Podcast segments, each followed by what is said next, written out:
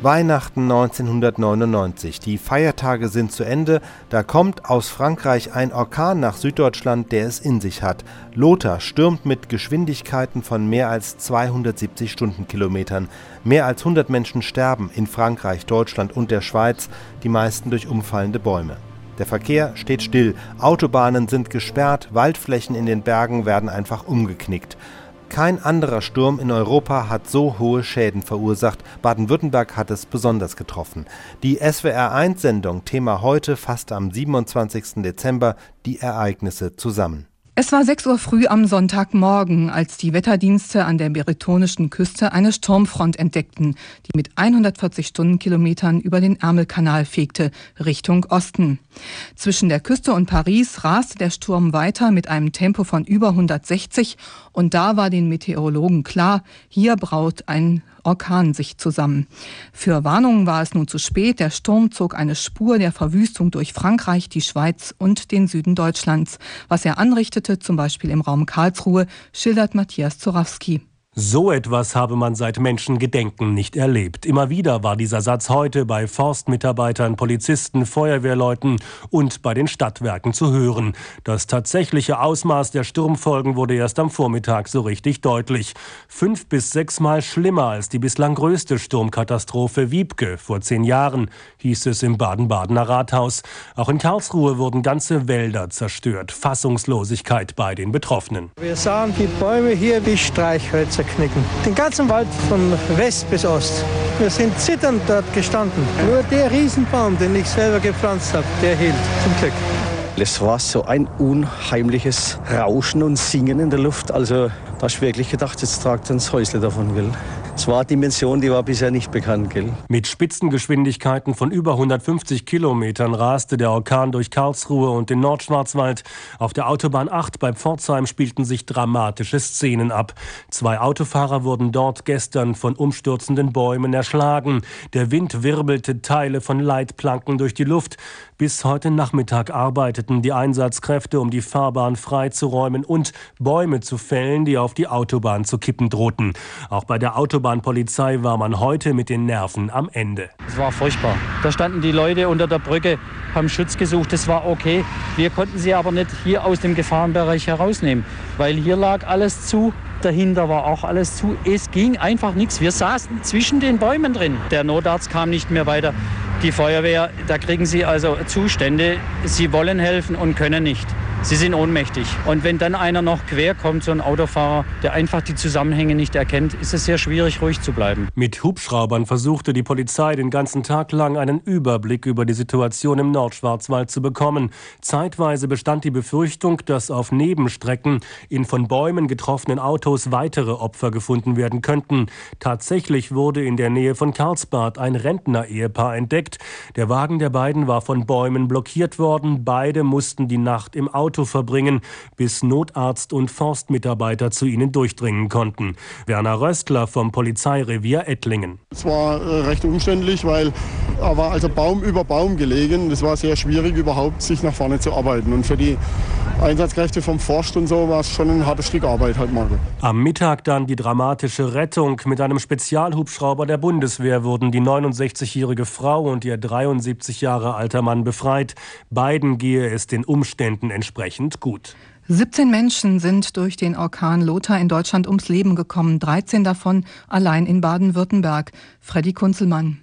Der Orkan hat in Südbaden ein weiteres Todesopfer gefordert. Ein 78-jähriger Mann aus Kiel, der gestern auf seinem Balkon vom Sturm erfasst worden war und vier Meter in die Tiefe stürzte, erlag im Krankenhaus seinen Verletzungen. Im Südschwarzwald sind immer noch einzelne Bahnstrecken nicht befahrbar. So sind die Höllentalstrecke und die Verbindung St. Georgen-Offenburg noch bis zum späten Abend gesperrt. Mehrere hundert Mitarbeiter der Deutschen Bahn AG reparieren die Schäden an den Oberleitungen. Viele Landes- und Kreisstraßen sind ebenfalls noch nicht passierbar. Rettungskräfte von Feuerwehr und THW sind weiter im Dauereinsatz. Speziell die Einsatzkräfte im Hochschwarzwald haben bei ihren Aufräumarbeiten massiv mit Schnee und Eisglätte zu kämpfen.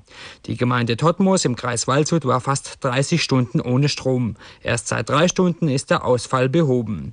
Die Forstämter tun sich schwer, einen Überblick über den entstandenen Schaden zu bekommen. Allein im Bereich Titisee Neustadt und am Schauinsland gab es mehrere tausend Quadratmeter Kahlschlag. Die Polizei warnt vor Waldspaziergängen. Viele Bäume sind angeknickt und können jederzeit umfallen. In Rheinland-Pfalz ist man noch einmal davongekommen. Dort halten sich die Verwüstungen in Grenzen, zum Glück. Der Orkan kam ja von Westen, wütete zuerst in Frankreich und dort sind auch im Vergleich zu Deutschland die schlimmsten Schäden entstanden. Aus Paris Peter Stephan. Ich hatte den Eindruck, als käme der Weltuntergang. Die Dächer, die Autos, Holz- und Eisenstücke prasselten auf sie herab. Von meinem Auto ist nichts mehr übrig.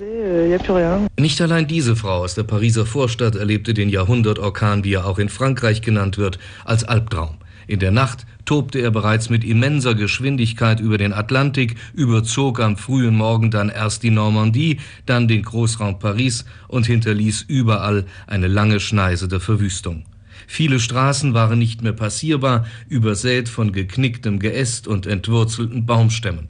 In zahlreichen Städten waren Polizei und Feuerwehr nicht mehr in der Lage, Notrufe entgegenzunehmen.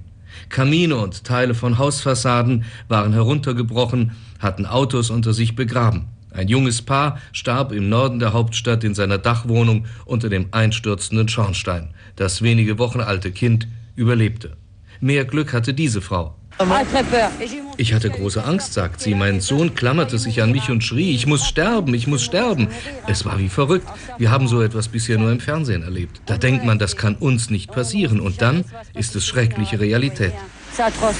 Nördlich der Loire kam fast der komplette Verkehr zum Erliegen. Beide Pariser Großflughäfen und weitere Flughäfen in den Regionen sperrten Start- und Landebahnen. Auch der Zugverkehr wurde eingestellt. Etliche Autobahnstrecken durften nicht mehr befahren werden. Besonders gefragt seit gestern sind natürlich Maurer und Dachdecker. Einer von ihnen weiß noch, Nous avons connu ça en 1990, si j'ai bonne mémoire, au mois de février. Wir hatten den letzten großen Sturm im Februar 90. Da pfiff es auch ganz schön. Aber so etwas wie jetzt habe ich in 50 Jahren nicht erlebt. Wir haben gar kein Material mehr. Unser Lager ist aufgebraucht. Noch immer sind über eine Million Haushalte ohne Strom. Wie hoch der Gesamtschaden des Orkans ist, lässt sich vorerst nicht einmal schätzen. Und selbst die Zahl der Opfer kann noch keiner nennen. Einige Personen werden noch vermisst. Die Zahl der Toten wurde zuletzt mit 34 angegeben. Aber jeder weiß, diese Bilanz ist noch immer provisorisch. Erst im November hatte der Deutsche Wetterdienst 70 Millionen Mark investiert, um bessere Voraussagen treffen zu können. Aber mit dem Sturm gestern hatten die Experten in Offenbach nicht gerechnet. Hans-Peter Kistenberger ist Obermeister der Dachdeckerinnung in Karlsruhe und damit mit seinem Betrieb sozusagen im Auge des Orkans. Herr Kistenberger, wie viele Anrufe haben Sie denn heute von Leuten bekommen, deren Dächer beschädigt sind? Es ist sehr schwer noch im Moment zu schätzen, aber ich glaube, es sind 11 bis 1200 Anrufe. Nun ist es ja so, manche Dächer werden total abgehoben, andere überhaupt nicht, manche werden nur beschädigt, bei anderen wieder Ziegel verschoben. Woran liegt das? In der Regel werden die älteren Dächer beschädigt. Die Hausbesitzer haben einfach die Wartung nicht eingehalten. Aber natürlich, es liegt daran, an der Sturmstärke, die vergangener Abend war.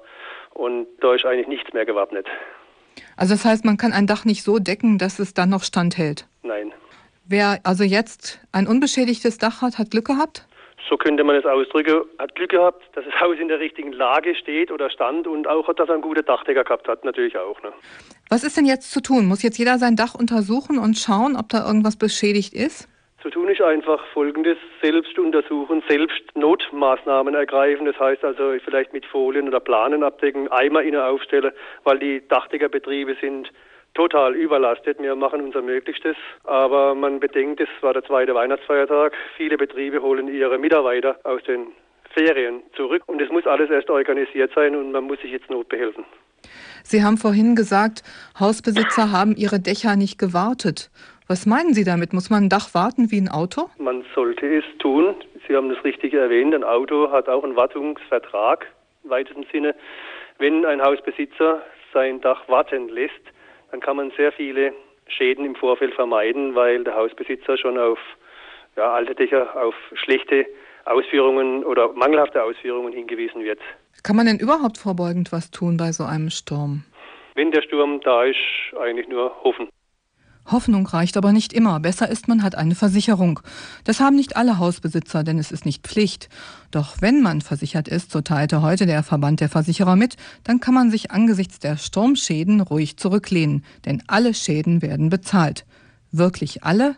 Margarete Ruschmann ist dieser Frage nachgegangen. Die Schäden werden in der Regel von der Gebäudeversicherung übernommen. Denn es ist klar, dass der gestrige Sturm den Grenzwert von Windsteiger 8 deutlich überschritten hat und damit tritt der Versicherungsfall ein. Übernommen werden beispielsweise die Kosten für eine Dachreparatur, für die Notabdeckung des Daches oder für neue Fensterscheiben.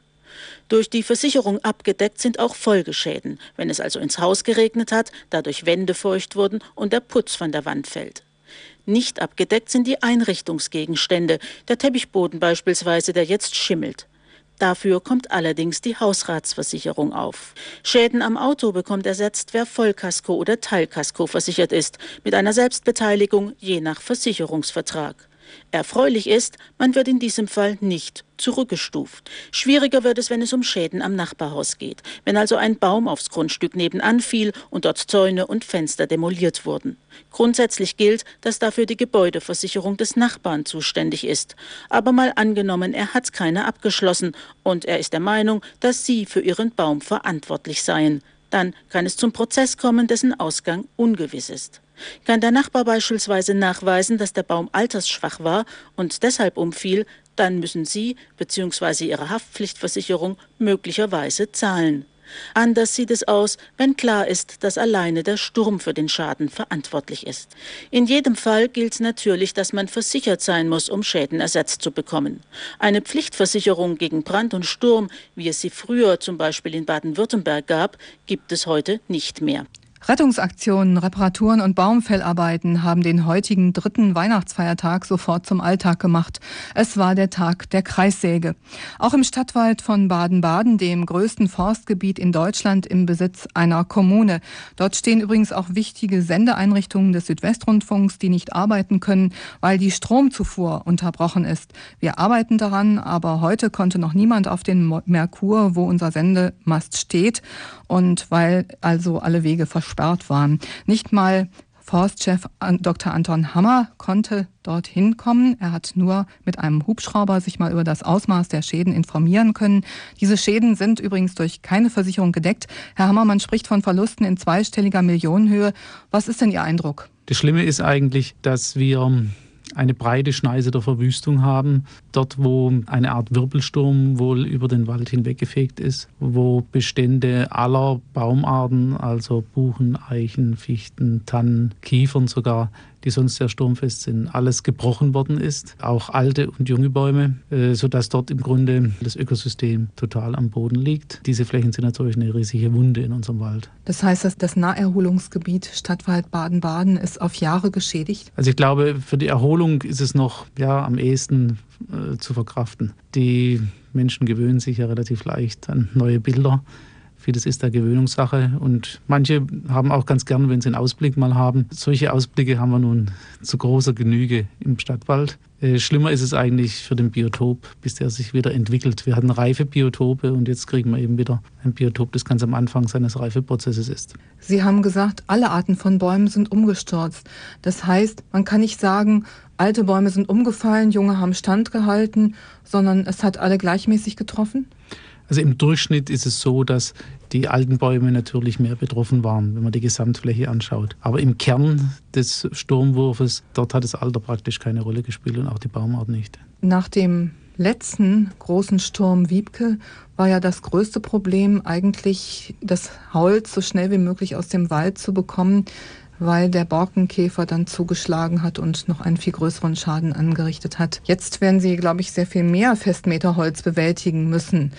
Wie schnell muss das jetzt aus dem Wald? Holz ist in dem Zustand, wie es jetzt am Boden liegt, ein verderbliches Gut. Äh, das heißt, wir müssen schauen, dass die Hölzer aufgearbeitet werden, dass die Brutstätten für Borkenkäfer möglichst minimiert werden, dass das Holz konserviert wird, weil auch der, die Sägewerke wahrscheinlich das Holz nicht so schnell aufnehmen können, wie wir es jetzt an den Weg bringen, dass das Holz eben werterhaltend konserviert wird. Sie kennen alle noch die Nasslager, die wir 1990 errichtet haben. Also so in diese Richtung wird es wahrscheinlich auch gehen dieses Mal. Nun ist das ja auch nicht nur ein großer Vermögensschaden, sondern es ist ja auch so ein großer Schaden, wenn man dieses Holz, was gebrochen ist, jetzt ganz, ganz schnell an den Mann bringen muss. Dafür bekommen Sie ja längst nicht so viel Geld, als wenn Sie das gezielt geschlagen hätten. Können Sie beziffern, was Sie normalerweise bekommen hätten und vielleicht jetzt noch für das Holz erzielen? An sich ist die Holzkonjunktur ja nicht so schlecht gewesen in den letzten Jahren. Das Umweltbewusstsein, das ökologische Bewusstsein der Bauherren hat eigentlich dazu geführt, dass wir am Bau sehr viel Holz haben absetzen können. Und es wäre schade, wenn wir nun das Holz verschleudern irgendwo ins Ausland oder sonst wohin zu Spottpreisen unterbringen müssten. Und deswegen meine ich, sollten wir den Holzeinschlag innerhalb Deutschlands gleichmäßiger verteilen, dass der Markt aufnahmefähiger wird und dass die Preise auch einigermaßen erträglich bleiben. Für Sie persönlich, wie war das heute, als Sie mit dem Hubschrauber über Ihren Wald geflogen sind, den Sie ja nun schon seit Jahren hegen und pflegen? Ja, ich bin gestern schon mal mit dem Auto an ein paar Stellen gefahren, wobei ich immer nur am Rand des Waldes dann stehen bleiben musste weil es nicht mehr weiterging, sodass ich ein paar sehr schlimme Stellen schon gesehen hatte. Aber das große Ausmaß, das ich heute gesehen habe, hat doch meine Vorstellung übertroffen. Und es ist, es ist ein ganz flaues Gefühl im Magen. Und wenn man die Arbeit der letzten beiden Jahrzehnte, die ich jetzt in Baden-Baden arbeite, so in Frage gestellt sieht, ist das schon nicht gerade ein Höhepunkt im beruflichen Leben. Auf der anderen Seite ist natürlich die Bewältigung dieser Katastrophe eine große Herausforderung. Und ich weiß, wie 1990 der Sturm Biebke dazu geführt hat, dass wir in unserem Betrieb eng zusammengearbeitet haben, eigentlich einen guten Chorgeist entwickelt haben und diese Katastrophe damals bewältigt haben. Ich bin zuversichtlich, dass es uns auch diesmal wieder gelingen wird. Dr. Anton Hammer, Forstchef von Baden-Baden zu den Verwüstungen im Stadtwald. Das war SWR1 Thema heute, der Orkan Lothar und seine Folgen. Am Mikrofon war Christiane Breuer.